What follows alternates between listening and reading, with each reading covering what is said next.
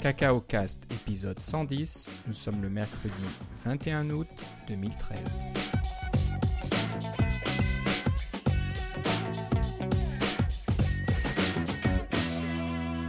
Bonjour et bienvenue à tous dans ce nouvel épisode de Cacao Cast. Comme d'habitude, Philippe Casgrain est avec moi en direct de son jardin. Comment ça va, Philippe? Ça va très bien et toi, Philippe? Il fait un peu chaud ici, mais enfin.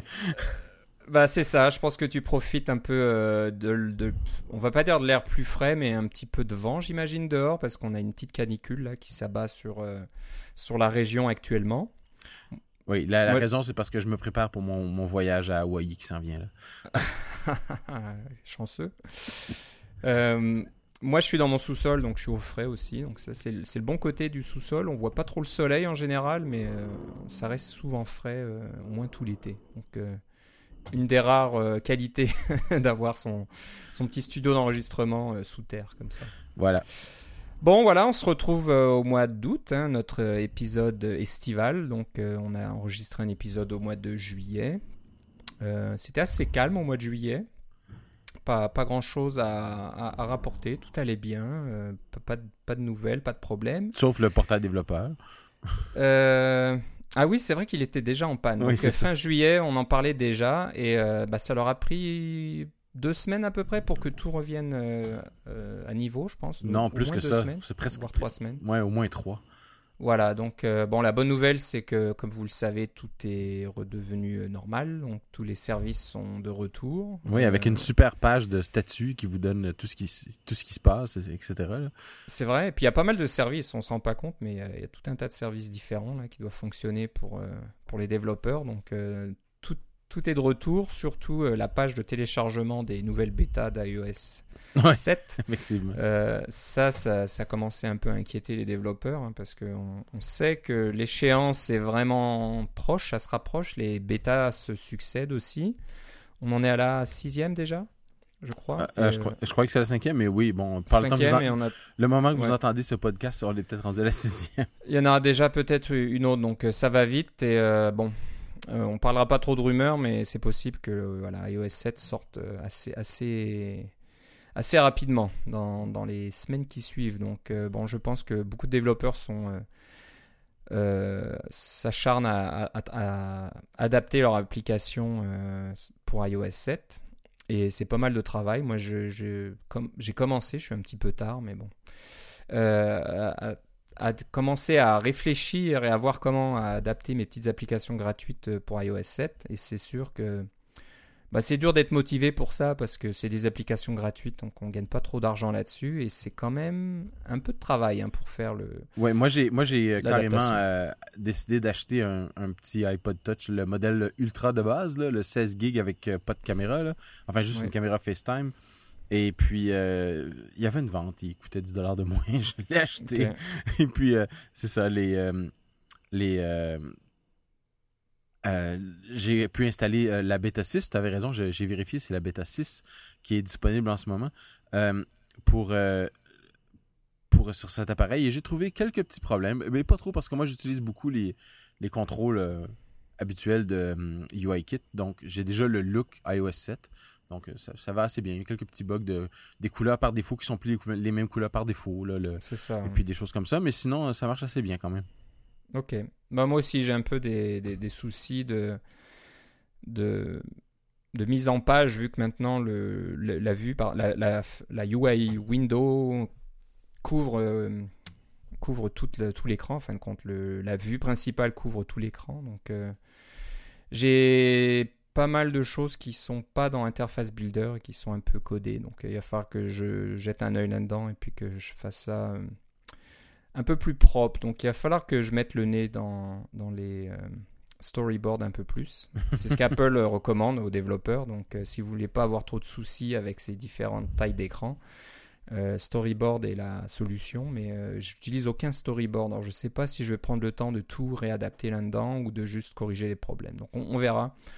Pour les applications payantes, c'est sûr que, comme je le disais, ça vaut le coup de, travailler un petit peu, mais pour les applications gratuites, c'est un petit peu barbant de, passer du temps là-dedans. Mais bon, faut bien le faire parce que on n'a pas envie que ces applications euh, soient vraiment vilaines une fois qu'iOS 7 euh, va sortir. Et puis si iOS 7 a le succès d'iOS 6, euh, il y aura certainement une, une adoption remarquée et rapide d'iOS 7. J'ai bien hâte de voir les, mes statistiques de téléchargement quand on va passer à iOS 7 parce que j'ai euh, comme, mon, application de STO, bon, c'est pas très c'est pas très représentatif de la population au complet, là, parce que c'est quand même la population de la région ici. Euh, mais euh, j'ai beaucoup, beaucoup, beaucoup d'iOS 6. J'ai une adoption d'iOS 6 qui a été très rapide. Alors, je, m'attends à presque la même chose pour iOS 7, mais maintenant, je vais pouvoir le voir en temps réel. Voilà, donc bah, tu nous diras ça quand iOS 7 sortira. oui. On, vous tiendra au courant, on verra comment ça se passe. Euh, bah, ça va dépendre des gens. Peut-être que certains vont dire ah, le look est tellement différent, ça va, ça va, ça va trop vous chambouler. Euh, restez avec euh, iOS 6 et puis vous n'aurez pas de problème. Peut-être ou peut-être pas. Je pense qu'une bonne majorité des utilisateurs d'appareils iOS aiment les nouveautés, aiment, aiment le, le, changement. Donc ça m'étonnerait qu'on résiste longtemps à, iOS, 7. Et surtout que l'interface d'iOS 6 va, va paraître bien vieillotte assez rapidement. Oui. Donc, euh, une petite. Euh, je ne sais pas si c'est vraiment une, nouvelle ou une rumeur. Donc, euh, on entend parler que Apple maintenant laisserait aux développeurs la liberté de créer 200 appareils sur le portail. Donc, jusqu'à maintenant, c'était limité à 100 appareils. C'est ça, depuis le début, depuis la nuit des temps. Depuis la nuit des temps. Voilà ça, je pense qu'il y a eu plusieurs phases. Hein. On pouvait euh, euh, ajouter, puis supprimer, puis ajouter un peu à volonté. Puis ensuite, euh, Apple a vu qu'il y avait eu des débordements chez certains développeurs. Donc, ils ont ensuite fixé ça en disant une fois que vous avez ajouté votre appareil, donc le UUID de votre appareil dans la liste, vous ne pouvez pas y toucher pendant un an. Donc, il faut attendre l'année suivante de votre abonnement, de votre comment n'est pas le forfait de votre abonnement de développeur pour pouvoir changer votre liste. Alors c'est ce que j'ai fait tout à l'heure. Euh, j'ai fait un peu le ménage parce que là-dedans j'avais des, des, des, iPhone 3G, des iPods de seconde génération, des, trucs comme ça que je n'utiliserai plus pour tester vu qu'ils ne supportent pas. Euh, certains ne supportent pas iOS 6, euh, d'autres ne supporteront pas iOS 7, donc c'est pas trop la peine. Et, et donc voilà, on peut, on peut nettoyer sa liste et puis maintenant il va falloir que j'attende un an si je veux euh, la, remettre à zéro, mais bon, c'est pas trop la peine parce que moi, j'ai pas vraiment besoin d'une centaine d'appareils en tant que de développeur indépendant qui fait des petites applications gratuites. Euh, non, mais on, s'entend que si on fait une application qui est utilisée par euh, plus plusieurs centaines euh, de, ou milliers de personnes euh, avec toutes sortes de, dans toutes sortes de configurations et sur toutes sortes de versions du système, ça vous prend les appareils à la maison pour le tester. Mais si vous n'avez pas le budget ou l'espace ou le temps de tester sur tous ces appareils-là, faut vous l'envoyer à vos amis, à vos personnes qui, euh, qui peuvent vous aider. Puis des bons testeurs, c'est difficile à trouver. Mais ces bons testeurs-là, souvent, ils vont avoir deux ou trois appareils eux-mêmes. Alors, si vous avez une dizaine de testeurs qui ont tous trois, quatre appareils, ben vous êtes déjà rendu à 40. Là. Alors, c'est pas long. Hein. Là. Ça, ça accélère très, très vite. Et puis, en plus de ça, on renouvelle nos appareils. Hein. On fait ça souvent. Surtout vos testeurs, ils, vont, ils ont tendance à être... Euh, à, être, à suivre la, la ligne euh, de les dernières nouvelles de, la technologie. Alors, ils veulent avoir le dernier. Alors, ils ont encore des, des, 3G qui sont peut-être encore dans votre liste qu'il faut, qu'il faut effacer, mais on se rappelle pas lequel qui sont 3G. Alors, on efface tout, on sait pas. Euh, non, c'est une bonne idée que de pouvoir monter ça à 200. Euh, je ne sais pas qu'est-ce que ça va faire pour les gens qui, euh, qui vendent leur accès. Hein. Il y a des gens qui monnaient leur accès à leur euh, compte développeur en disant Ah oui, donnez-moi votre numéro et puis je vous donne la bêta, vous pourrez installer la bêta. Ces gens-là, enfin, ils ont tendance à se tirer dans le pied, là, mais ça, c'est. Ça, c'est une opinion. mais le, fait que ça va être augmenté à 200, je pense que ça va permettre à tout le monde de respirer correctement. Surtout qu'on a, depuis le temps, on a tous euh, euh, un certain nombre d'appareils, un certain nombre de versions de iPad, un certain nombre de versions de iPod, d'iPhone, etc. si nous, on a une ménagerie, imaginez vos, euh, vos testeurs, c'est la même chose. Voilà. Donc, bah, c'est vrai que ça va vite. Moi, j'ai travaillé avec des, clients plus importants qui étaient à 98 appareils dans leur liste. Et c'était un petit peu risqué parce qu'ils avaient beaucoup d'appareils eux-mêmes de test et ils travaillent aussi avec des, des, des sous-traitants comme moi et d'autres. Et nous, on arrive avec nos appareils de test. Donc voilà, si on travaille avec quelques sous-traitants qui ont eux-mêmes, euh, comme tu disais, euh, quelques appareils. Euh, puis bon, moi, je, travaille, je travaille avec une petite compagnie où on est plusieurs développeurs. Ben, ça va vite à 10, 15 appareils. Donc c'est vrai que 100, c'est vraiment une limite un, peu, un peu trop restreinte. Donc Ça devrait passer à 200. Moi, c'est pas passé à 200 mon compte. Tu as testé le tien, c'est toujours, toujours à 100 aussi. Alors, je sais pas si c'est graduel. Est-ce que c'est petit à petit ou est-ce que ça va arriver d'un coup si, si, jamais votre compte a déjà une liste qui va jusqu'à 200 appareils, faites-le nous savoir et puis on en parlera la prochaine fois. Donc ouais, j'espère que ça va se concrétiser. Ça sera vraiment plus pratique. Oui. Voilà, donc, euh, puis Apple s'est dit, comme tu le disais, qu'il y a plus en plus d'appareils. Donc, euh, le temps, on avait juste un iPhone et puis peut-être un iPod, euh, sont révolus. Maintenant, on a plusieurs appareils, on a des iPads de plusieurs tailles, etc. Donc, ça va vite sans, c'est plus assez. Donc, bah, maintenant, on va parler d'un nouveau site, une sorte de, blog qui s'appelle objjc.io, objectifc.io. Et ben, disons, il propose de faire un article tous les mois, c'est ça, je pense? Approximativement, oui. Euh, et ils expliquent euh, ben, tout un tas de choses sur euh, différents sujets autour de bah, d'iOS, je pense. Oui. C'est peut-être Objectif C en général, donc ça sera peut-être aussi pour le Mac. Mais voilà, donc il parle de, des view controllers, les trois premiers articles de la programmation concurrente, oui. et puis des vues en général. Donc je pense que c'est des les, articles parlent de sujets assez généraux, mais tout en détaillant, euh, euh, donnant des exemples et en, allant en, profondeur sur ces euh, sujets-là. Et je pense qu'ils sont trois ou quatre personnes à écrire ça, donc il y a plusieurs sous-articles, on va dire, par domaine chaque mois. Et bon, ça a l'air d'être assez prometteur, donc pour pour euh, expliquer euh, des, des, concepts peut-être qu'on maîtrise pas trop. Donc, euh, je sais pas, est-ce que c'est un petit peu dans la même veine que notre site favori de Matt Thompson? Ben, Matt Thompson va être, est un des auteurs qui va probablement avoir un, un article ou deux dans, ce, dans cette série-là. Alors, c'est des gens dont on a déjà parlé, comme Holly Bigman, Lauren Brichter, Brent Simmons, Matt Thompson, évidemment. et puis, ça va être... c'est présenté sous la forme... C'est un peu comme un périodique. Hein, c'est pas comme c'est pas comme un c'est pas comme un blog dans le sens qu'on publie un peu n'importe quand. C'est vraiment un périodique, un truc édité, euh, comme si vous aviez un magazine avec juste un article dedans là, euh, qui vient tous les mois. Alors euh, c'est très bien écrit et c'est très fouillé et c'est souvent des gens que vous connaissez ou dont vous avez entendu parler. ça vaut la peine de lire. C'est juste une fois par mois. Alors c'est pas une grosse vous n'avez pas besoin de dire ah je dois trouver un bon un bon temps toutes les semaines pour euh, écouter mon podcast ou etc. C'est vraiment, euh, vous allez sûrement apprendre quelque chose à chaque mois. Voilà, et puis c'est très bien, très bien écrit, très bien présenté, beaucoup de, codes d'exemples, donc euh, qui sont commentés aussi, donc ça aide vraiment. Donc voilà, le format est intéressant, et c'est un peu le format magazine, comme tu dis. Oui, mais c'est ça, mais comme il y a des éditeurs, ça veut dire que les textes qui sont soumis sont pas juste publiés euh, pas tout de suite comme dans un blog. Là. Sont vraiment, euh, il y a un processus de révision, euh, enfin on s'attend là, ce, pour faire en sorte que le texte soit le meilleur possible. Et puis ça, ça, ça paraît dans, dans ce qu'ils font. Ouais, ouais, ça se voit tout de suite. Ce qui est pas mal aussi, c'est qu'il y a des liens vers d'autres d'autres articles, donc d'autres sources bien sûr. Donc si vous vraiment voulez vous intéresser à un des sujets et que vous avez tout lu, vous pouvez ensuite aller un peu plus loin. Donc il y a des choses dans Stack Overflow, il y a des liens vers le la documentation d'Apple, etc. Donc c'est vraiment pas mal. Il va falloir que je m'y mette. Je ne les ai pas encore lus, donc euh, je suis un petit peu en retard là-dessus. Mais donc, euh, voilà, ça, ça parle de, de, choses comme la, la, la, programmation concurrente, c'est aussi pas mal. Donc, ça, on parle de euh, libdispatch, Grand Central Dispatch, etc. oui. Et puis, par exemple, comment tester vos applications quand elles sont multitâches comme ça. Donc, vraiment, vraiment intéressant. Donc voilà, il y a trois, pas dire trois articles, mais il y a trois, trois éditions pour l'instant. C'est cela. Euh, si vous allez sur euh, www.objc.io, euh, vous verrez tout ça. Donc à mon avis, il n'y a, a, pas de date, donc on ne sait pas quand, quand sont les... Est-ce qu'on peut le voir quelque part?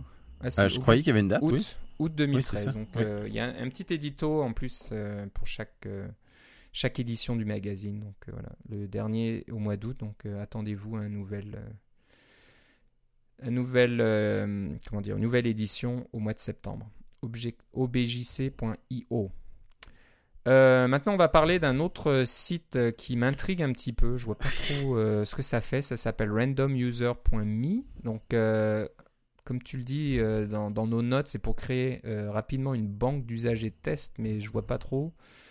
Euh, comment ça marche? Est-ce que tu peux m'expliquer euh, de quoi il s'agit? Alors c'est très simple. Vous, vous avez, euh, vous créez une application qui a besoin d'avoir plusieurs usagers. Par exemple, c'est une application qui a un, service web ou disons vous voulez tester sur différents appareils ou vous voulez tester qu'est-ce que ça donne quand vous avez plusieurs comptes. Vous voulez créer des comptes, mais c'est barbant de toujours dire bon ben je vais avoir Agnès, Bernard.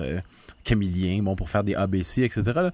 on aimerait savoir un peu de variété, puis en plus que ça, puisse être généré automatiquement parce qu'on veut des noms, des adresses email, des photos, euh, des hommes, des femmes, etc. On va avoir toute cette variété-là. Alors, si on va sur randomuser.me, ça va vous donner une page qui est très jolie avec une photo et puis un utilisateur et puis il y a même une petite bio pour cet utilisateur-là. Mais évidemment, c'est un utilisateur complètement fictif. Mais ce qui est intéressant, c'est que si vous vous appelez, euh, vous allez sur http randomuser.me G, à la lettre G, c'est leur API. Alors, ça va vous retourner un string en JSON qui va contenir toute l'information nécessaire pour un utilisateur aléatoire. Euh, donc euh, qui contient euh, un nom, une adresse email, le lien pour une image, etc. Et puis, vous pouvez rapidement vous créer une banque d'usagers fictifs en faisant des appels répétés à, ce service-là. C'est fait exactement pour ça. Et puis, vous pouvez les présenter dans votre application, dans votre application Core Data, dans votre application Mac, iOS, Web, n'importe quoi, Android. C'est juste un petit service web pour pouvoir bâtir rapidement des listes d'usagers. Je trouvais ça rigolo et bien fait. Et moi, j'ai j'ai un besoin de créer des, utilisateurs dans mes applications, euh, surtout professionnellement, parce qu'on a des, c'est des bases de données avec des, euh, des, clients et des choses comme ça. Alors, euh, pour avoir des clients fictifs qui sont avec des images et tout, c'est vraiment pratique de le faire avec randomuser.me. Bah c'est ouais, c'est marrant. Il y a même des photos en plus. Oui, c'est ça. C'est vraiment très complet. Quoi toutes les photos sont, euh, ont été euh, approuvées et euh, triées sur le volet pour pas avoir des photos bizarres. Là, c'est des, pas des stock photos, c'est des photos qui ont été Creative Commons de Flickr. Ils donnent la source, etc. Alors c'est fait exprès. tout est parfaitement légitime. Il y a pas de, problème. Vous allez pas vous retrouver avec un, une facture de, Corbis pour les images, etc. Tout, tout est fourni directement avec ce petit API là. C'est juste très rigolo. Ok, donc euh, bah, c'est marrant. Euh, maintenant, je comprends mieux. Au début, je regardais le site, euh, je sais pas, je disais que ça gère des, des utilisateurs qui vont tester ton application Non, non, non. Quelque chose d'automatique. Il y, a un, terme en, en, édition qui s'appelle le lorem ipsum.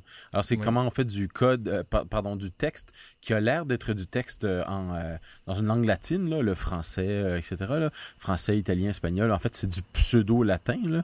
C'est pas vraiment du latin. Mais ça fait du texte qui est pas répétitif euh, et qui, euh, qui a l'air, euh, quand on le regarde de loin, ça a l'air d'être du texte correct et on peut s'en servir pour faire des remplir des trous pour montrer de quoi la mise en page va avoir l'air, etc. C'est un truc qui est utilisé souvent. Mais ça, c'est un peu la même chose. Ça vous génère des utilisateurs aléatoires pour pouvoir tester votre application quand vous voulez générer une centaine ou un millier d'utilisateurs pour voir comment ça va, être la performance quand vous scrollez. Vous, vous, avez créé un client et il y a nouveau, le nouveau réseau social, etc., qui s'appelle, je sais pas moi, Glitter. Ben là, à ce moment-là, vous pouvez facilement générer 100 ou 1000 utilisateurs puis voir comment votre UI Table View va scroller avec les images, etc. C'est vraiment bien. Non, c'est pas mal. Une très bonne idée. Donc, ça s'appelle randomuser.me. Et euh, c'est une, idée intéressante. Voilà, si vous en avez besoin. Euh, maintenant, on va parler d'un plugin de, pour VoodooPad. Donc, VoodooPad, l'application de Gus Muller de Flying Meat Software. Euh, quand je regarde ça, donc c'est un plugin qui permet de créer des fichiers d'aide sur macOS 10. T'avais pas fait quelque chose euh, comme ça, toi, mais pas avec un plugin à l'époque? C'est exactement pour ça que je voulais, en parler. Non, tu as parfaitement raison. Euh, les, nos auditeurs de longue date se rappelleront que j'ai euh, j'ai fait les fichiers d'aide de mon programme iChibi à l'aide de VoodooPad. Donc, c'est un j'ai un document VoodooPad en anglais, un document VoodooPad en français, et j'appelle VoodooPad avec un Apple Script pour me générer le fichier HTML dans le format euh, DocBook qui permet de faire des fichiers d'aide HTML. Et c'est intégré à partir dans mon, dans mon système de build, ça fonctionne bien. Mais j'ai écrit les scripts à la mitaine pour pouvoir le faire. Je les ai publiés aussi, j'en ai parlé à quelques reprises. Euh, mais c'est une solution qui est euh, quand même relativement manuelle. Alors, il y a quelqu'un qui a fait un plugin de VoodooPad. Alors, VoodooPad supporte les plugins maintenant la version 3 et 4, je crois. elle a carrément créé un plugin qu'on installe dans VoodooPad et qui vous permet de contrôler directement la création d'un d'un fichier d'aide à partir de de d'AppleScript ou carrément de VoodooPad lui-même à partir de votre fichier lui-même. C'est la même chose que ce que moi je fais, mais présenté sous forme de plugin, donc euh, plus robuste, euh, plus rapide, avec moins de dialogues qui apparaissent. Comme par exemple, moi, quand mon, script fonctionne, VoodooPad est ouvert, ensuite il y a une boîte de dialogue qui apparaît, et puis euh, les options sont choisies automatiquement, ça clique sur des boutons, et puis l'exportation se fait. Ça, c'est plus intégré même à VoodooPad. Ce que j'aimerais à, à moyen terme, c'est que VoodooPad n'a même pas besoin de, de démarrer, que, que, ça fonctionne en ligne de commande. Là. Mais ça, c'est euh, une suggestion que je vais faire à Goss euh, pour sa nouvelle version de VoodooPad. ok, c'est bien de connaître les développeurs comme ça, personnellement, on peut faire des, des, demandes. Mais même si vous connaissez pas Gus personnellement, c'est un développeur tellement sympathique qu'il écoutera certainement vos suggestions. Oui, et si vous avez jamais vu VoodooPad, ben allez sur flymeet.com baroblique VoodooPad. C'est finalement une espèce de wiki personnel. Alors c'est un endroit où vous pouvez euh, mettre toutes sortes d'informations, vous pouvez faire autant de documents que vous voulez, vous faire des documents aussi gros que vous voulez, c'est super pratique. Ça met tout, des images, des photos, des PDF, euh, des, du texte, euh, du texte avec des styles, des pages web, n'importe quoi. C'est vraiment bien c'est voilà, c'est tellement bien qu'on on fait une, petite publicité euh, gratuitement. Toujours. C'est une très bonne application. Et si vous avez besoin d'un éditeur graphique euh, plus facile à utiliser que Photoshop, il y a aussi euh, Acorn. Oui, qu'on recommande qui est très bien. Oui. Voilà, moi, on enverra la facture à, Gus tout à l'heure. Donc voilà, ça s'appelle bah, le, le, plugin s'appelle Help Book, je pense. Oui. Oui, c'est ça. Et vous le trouverez sur GitHub. Euh, l'utilisateur, c'est Brent Dax, B-R-E-N-T-D-A-X. Et voilà, tout, tout, tout, est sur son compte euh, GitHub. Bon, on va parler un petit peu de compilateur maintenant, d'astuces de, compilation. Là. Donc, euh, c'est une astuce GCC Clang. Euh, alors là, c'est un peu plus compliqué. Saviez-vous que le compilateur retournera une valeur si vous créez une section de code avec des doubles accolades? Ah oui, j'ai vu passer ça. Oui, c'est ça.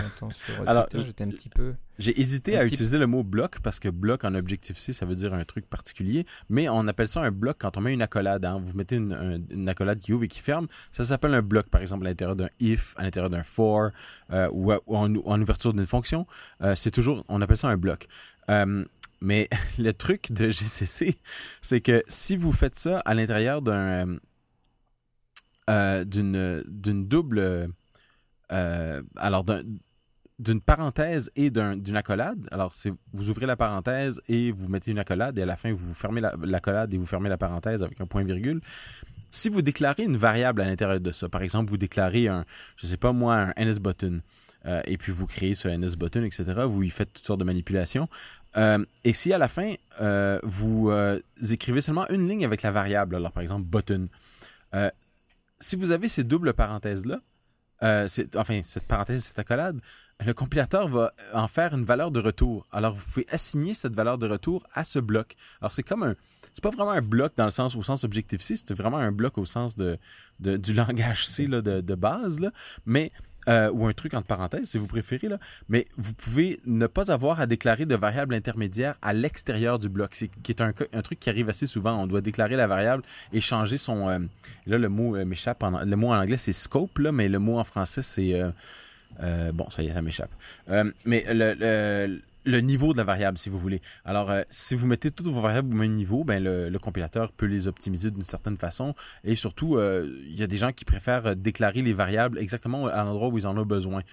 Donc, si vous déclarez la, variable carrément à l'intérieur de ce bloc-là, ben là, vous savez que cette variable-là est limitée. vous pouvez aussi réutiliser le nom ailleurs, ce qui, des fois, est pratique quand on fait de la programmation automatique. Euh, alors, c'est vraiment un petit truc qui est qui était exclusif à GCC et j'ai euh, vérifié par la suite que ça marchait avec Clang. Alors Clang a pris comme les mauvaises habitudes de GCC dans un sens, là, mais c'est un truc si vous voulez impressionner vos collègues de travail et, ne qui comprendront pas qu'est-ce que vous avez fait, euh, faites ça et après ça enlevez-le parce que vous vous en rappellerez pas dans six mois. qu'est-ce que ça mm. fait? c'est le genre d'astuce qui c'est bon pour les, les, jours de à mon avis c'est bon pour les jours de 1er avril puis des trucs comme ça parce que ça fonctionne euh, mais et c'est rigolo mais je, dirais qu'au niveau de la maintenance, s'ils changent quelque chose dans le compilateur Clang puis qu'ils enlèvent cette fonction-là, vous allez avoir toutes sortes de trucs qui ne marcheront pas puis vous, vous demanderez pourquoi vos buttons sont à nil alors qu'ils sont qui ont été bel et bien déclarés. Mm. Ouais, c'est- je sais pas, je trouve ça sympathique. J'espère que ça va rester parce que c'est, c'est, non, c'est, c'est pratique, je trouve. Donc, euh, Oui, c'est c'est sûr que c'est pratique, c'est un petit peu bizarre la première fois qu'on le regarde, mais d'un autre côté, les blocs, c'est pratique et c'est un peu bizarre la façon dont on le regarde aussi. c'est, c'est un peu la même chose. ouais. Ouais. Mais voilà, on fait des applications avec, euh, bah, surtout comme, comme si on fait comme moi, qu'on utilise, on n'utilise pas trop euh, euh, les, les NIP files. Bah, je- j'en utilise, mais pas toujours. Et puis les, les, ah zut, le- j'ai, perdu le nom maintenant. Les Les storyboards. Les storyboards, voilà. Ouais. Je l'ai dit tout à l'heure en plus, je, je vais être un peu fatigué. Donc, ben, on, on dé- on déclare beaucoup de ces choses-là dans le code, hein, des, des boutons, des labels et des trucs comme ça. Et c'est vrai que ça vous fait des méthodes assez chargées avec pas mal de, de création d'objets. On, on met les propriétés euh, comme on, les souhaite, etc. Puis, Ouais. euh, bon, c'est Et souvent, quand tout gauche, est en ligne, Méfier des noms, comme tu le disais, il faut pas réutiliser le même nom deux fois de suite et tout ça. pas juste ça aussi, c'est que ça euh, vous donne une séparation visuelle parce que Ouais. euh, quand vous mettez, si vous déclarez cinq boutons, euh, ils vont tous être au même niveau. Euh, ils vont être, euh, disons, au premier niveau. Alors, vous allez avoir comme une espèce de, de ligne qui va être, de, de, de truc qui va être continu, qui va se faire de haut en bas. Alors que si vous pouvez séparer ça par des petits blocs avec des accolades, ben ça, vous donne une indentation, puis ça vous donne un, un regroupement logique de différents Ouais, trucs aussi. Exactement. Ça, c'est vraiment euh, bah, je sais pas. Ouais. Comme tu, bah, faut voir, c'est un risque à prendre, mais bon, moi je trouve ça sympathique. Je pense que je vais peut-être l'utiliser euh, par-ci par-là. Alors, impress- impressionnez vos collègues, mais euh, on va voir ce que ça va donner au niveau du, euh, de, votre- de la revue de votre code. Voilà. Alors, ce qu'il faut savoir, c'est qu'à la fin de, de, de votre petit bloc de code, il faut renvoyer le- le- l'objet euh, que vous voulez Mais c'est ça, mais on le retourner, renvoie pas dans le style avec un return. le l'écrire avec un point virgule. C'est ça. Si vous avez créé un bouton qui s'appelle bouton, ben à la fin, vous devez avoir bouton point virgule. Ouais. Et donc GCC ou Clang va retourner cette variable-là en- à la fin de l'exécution de, de ce petit bloc de code. Voilà. J'aime pas trop utiliser les blocs non plus, mais je pense que c'est le seul mot. euh, bulle de code ou j'en sais rien. Donc, euh, ben c'est, vous trouvez ça sur cocoa-dom, D-O-M, Tumblr, c'est ça? Oui. C'est sur Tumblr. Donc, c'est un, un blog Tumblr, cocoa, trait d'union. Puis, euh, c'est un post, euh, c'est un article assez récent, donc que vous, le trouverez certainement assez facilement. Sinon, vous irez dans les notes de l'émission comme d'habitude. Euh, un petit framework euh, sur GitHub, encore une fois, euh, qui est assez intéressant, je pense, pour iOS 7. Ça peut être utile pour votre application actuellement dans d'autres versions d'iOS, mais je pense que ça va devenir vraiment critique dans iOS 7, euh, dans la mesure que, si vous le savez déjà, je pense qu'on en avait parlé dans, dans l'émission passée où on, on discutait d'iOS 7, que les mises à jour seront, seront automatiques. Donc c'est terminé hein, d'avoir ce, ce petit euh, numéro rouge là sur euh, l'application App Store qui vous dit de mettre à jour vos applications. Tous les 24 heures. Voilà, si vous êtes un développeur comme nous, ben, ça vous agace rapidement de voir ça, puis vous mettez fréquemment vos applications euh, à jour. Mais si vous êtes un développeur, euh, pas un- pardon, un, utilisateur de base entre guillemets comme mon épouse, et ben j'ai un, petit label qui marque euh, 25 ou euh, 35. Ça veut dire qu'elle ne met jamais, jamais ses applications à jour. Donc je pense que c'est une bonne chose que qu'Apple force maintenant les mises à jour automatiques euh, des applications. Ça va dans un certain sens faciliter, faciliter la vie aux développeurs. hein. donc, euh, au lieu que des gens utilisent des applications, des versions anciennes d'une application qui sont peut-être buggées, et vous laissez euh, des, des revues d'une étoile, au lieu de télécharger, de mettre à jour la dernière version qui, elle, fonctionne bien et qui a corrigé le, le bug, euh, bon, l'application sera maintenant automatiquement mise à jour, donc ça va être vraiment plus pratique. Le mauvais côté, c'est que si vous faites euh, une mise à jour un peu trop rapide ou qu'il y a un bug de dernière minute que vous n'aviez pas vu et qui, euh, je sais pas moi, qui crache l'application au démarrage, et ben malheureusement tous euh, vos utilisateurs auront la mise à jour euh, euh, automatiquement et euh, ça crachera pour tout le monde. Donc euh, c'est un petit peu euh, à double La- tranchant cette Ouais, la histoire. solution à ce moment-là, c'est évidemment de retirer l'application du store temporairement, là, mais euh, c'est pas toujours, Exact. la- c'est pas toujours Voilà. le plus plaisant.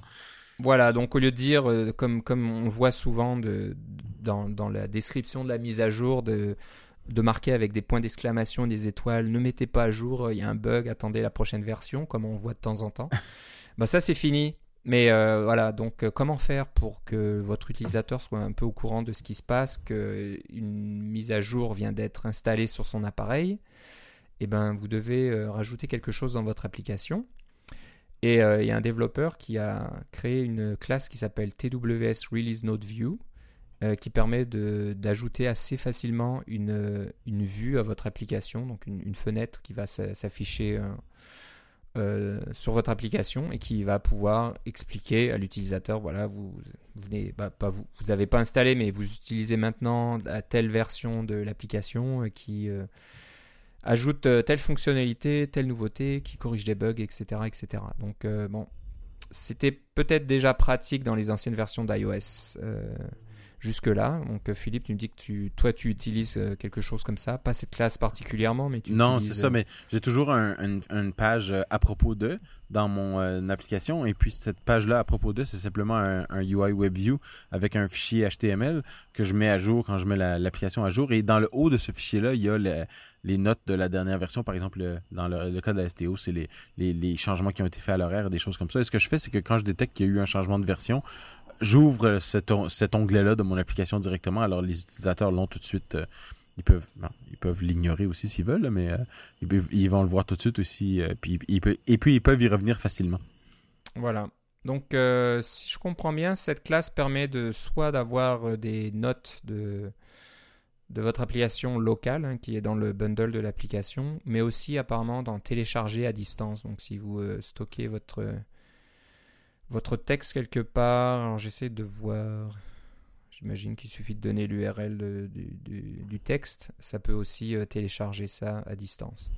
Donc euh, ça peut être pas mal si vous n'avez, si vous voulez mettre ça à jour de votre côté, même une fois que l'application euh, soit déjà distribuée dans l'App Store, vous pouvez changer votre texte à volonté. Donc c'est une, autre façon de faire aussi. le, seul problème c'est que ça va nécessiter une connexion Internet pour afficher le contenu de votre, euh, oui, fenêtre. toujours une bonne idée d'avoir une version euh, hors ligne de vous. Voilà, donc vous pouvez peut-être faire les deux, je pense, que d'avoir une, une version locale que vous affichez s'il n'y a pas d'Internet, et puis vous affichez la version en ligne si vous avez l'Internet.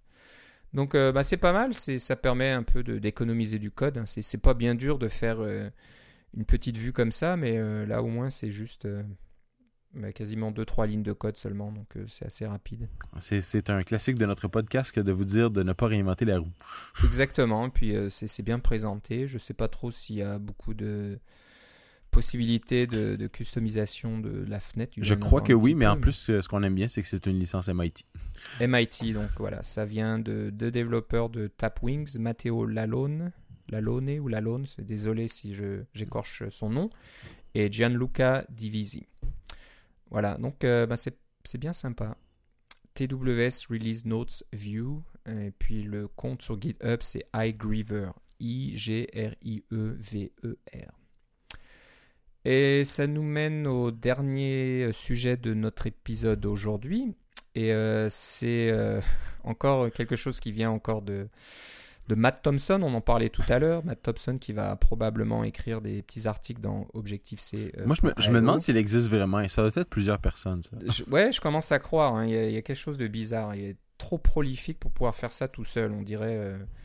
Euh, je sais pas, moi ça me fait penser à Stephen King ou certains écrivains aussi qui sortent des bouquins euh, très très très régulièrement. À la, WWDC, il y a quelqu'un qui s'est présenté euh, pour faire une présentation qui a prétendu être Matt Thompson. Alors il y, a une personne qui s'est vue de, dans la vidéo. Ben, on voit pas la personne dans la vidéo évidemment comme les vidéos d'Apple, mais il y a vraiment une personne qui est montée sur l'estrade qui a dit je suis Matt Thompson. Il a été applaudi chaudement, mais euh, le fait est que ça pourrait être n'importe qui là, quand on y pense. voilà donc bon euh, entre autres choses, Matt Thompson fait. Euh, bah, il est peut-être pas tout seul à l'origine, je sais pas trop, mais le AF euh, Networking, donc la fameuse classe AF Networking qui est très très populaire actuellement. Il n'y a peut-être pas une seule application dans le, sur le marché qui n'utilise pas AF Networking ou assez peu. Et puis si vous ne l'utilisez pas, on vous invite à jeter, à y jeter un coup d'œil. C'est vraiment de très bonne qualité. Moi, j'utilise pas AF Networking, désolé.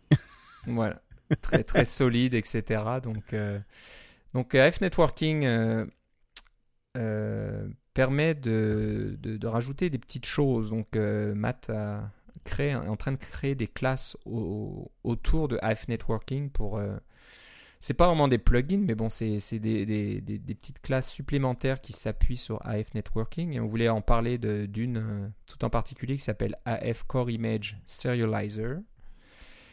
Et euh, bah, c'est tout simple, ça permet d'appliquer une série de filtres Core Image à des images que vous téléchargez euh, avec AF Networking.